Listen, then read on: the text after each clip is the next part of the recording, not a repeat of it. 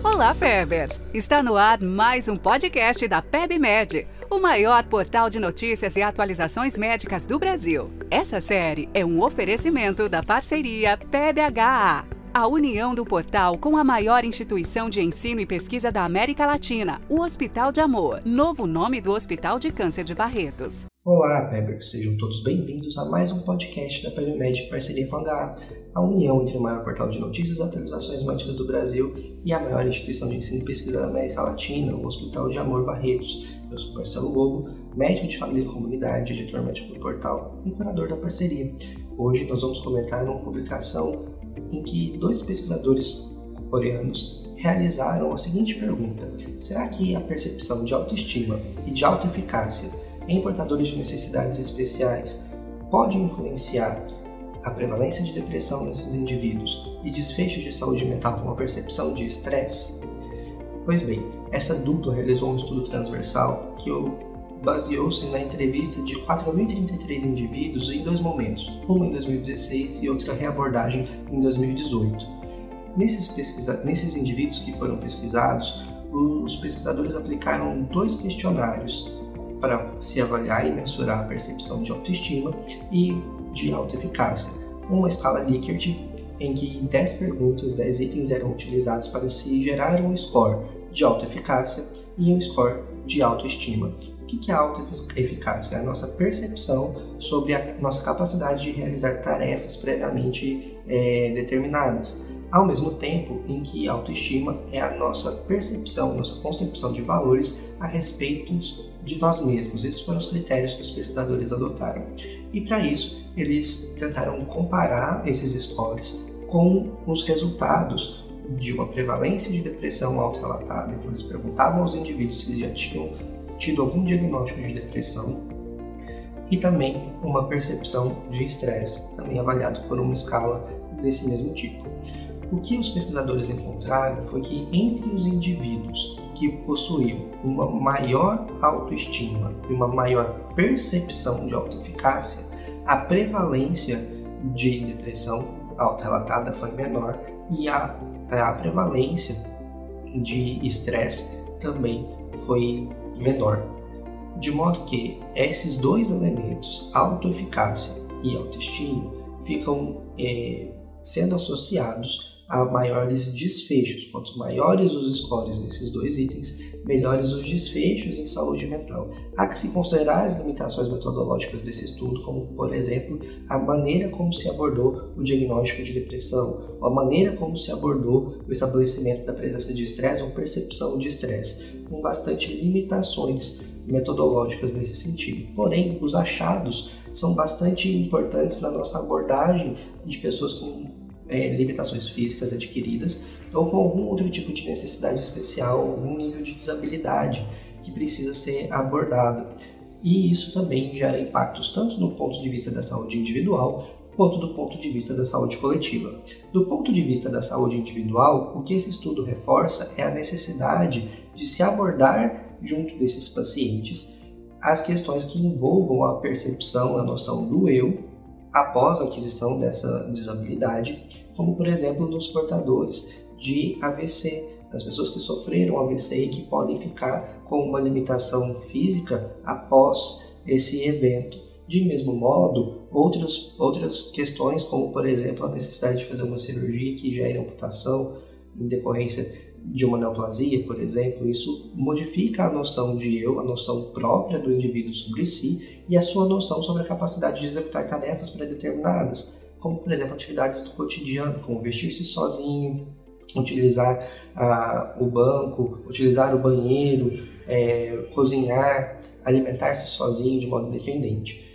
Esse estudo traz um resultado muito importante do ponto de vista clínico, é uma evidência com um grau de limitação, mas uma evidência robusta que auxilia a gente a entender que abordar esse tipo de questão de saúde com o indivíduo que possui uma desabilidade ou uma necessidade especial, uma necessidade de adaptação, é importante para a sua saúde mental.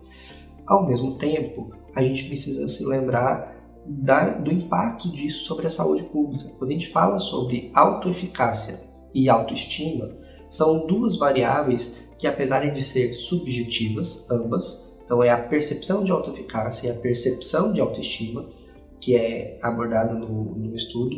Apesar de ser uma variável que tem uma percepção do indivíduo muito importante, ela é uma variável, são duas variáveis que têm correlação direta com o meio ambiente.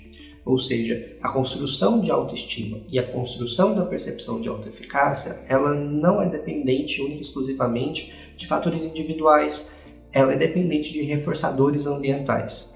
E que, no que isso implica em ações de saúde coletiva, em ações de saúde pública? A necessidade de políticas de inclusão, ou a necessidade de adaptação de serviços de saúde para que esses indivíduos sejam incluídos como participantes do, do sistema de saúde, como participantes das estruturas de saúde e principalmente para que tenham seu local e as suas necessidades em saúde atendidas e respeitadas e valorizadas. Medidas como, por exemplo, inclusão em, em espaços educacionais ou espaços de trabalho implicam nessa percepção e nessa construção de autoestima e de autoeficácia. A gente sabe, por exemplo, que desfechos de saúde mental, como por exemplo a maior prevalência de depressão, também gera outros desfechos duros em saúde, como o aumento de mortalidade cardiovascular ou pior performance em outros agravos de saúde. E por consequência, é algo que deve ser levado em conta na hora de se construir não só políticas públicas, mas também intervenções em saúde que sejam adequadas e pensadas para esses indivíduos. Dessa maneira, a gente tem dois aspectos importantes desse estudo que caem no nosso cotidiano e que precisam ser levadas em conta pelo profissional que faz esse tipo de assistência à saúde ou que entra em contato com pessoas que possuem essa necessidade em saúde. A primeira, verificar como é a percepção de autoestima e como é a percepção de autoeficácia desse indivíduo, especialmente se isso acontece com uma desabilidade que é adquirida. Então, como essa mudança é, gera impactos emocionais no indivíduo, é, impactos na percepção sobre si, e o clínico pode fazer essa pergunta de modo ativo, como você percebe que essa alteração de saúde afetou a sua capacidade ou a, a, sua habilidade no cotidiano, como que essa mudança de vida impactou nas suas atividades cotidianas, como por exemplo ir ao mercado, como por exemplo alimentar-se, vestir-se, usar o banheiro. Você percebe que essa modificação alterou a sua percepção sobre si e isso vai gerando material de comunicação e de abordagem dentro de uma consulta, dentro do atendimento, do cuidado individual, para poder se pensar nas intervenções adequadas para esse indivíduo, que é um dos fatores que os pesquisadores apontam para o futuro. Uma vez identificada essa necessidade, agora é necessário se desenhar protocolos de intervenção é, que possam medir e avaliar essas intervenções de alta eficácia e de autoestima nesses indivíduos, ao mesmo tempo em que, do ponto de vista da saúde pública e da saúde coletiva, que a gente olhe para o serviço que a gente presta, se o nosso serviço está adaptado, se o nosso serviço consegue pensar as necessidades dos indivíduos que passam por essa situação de saúde.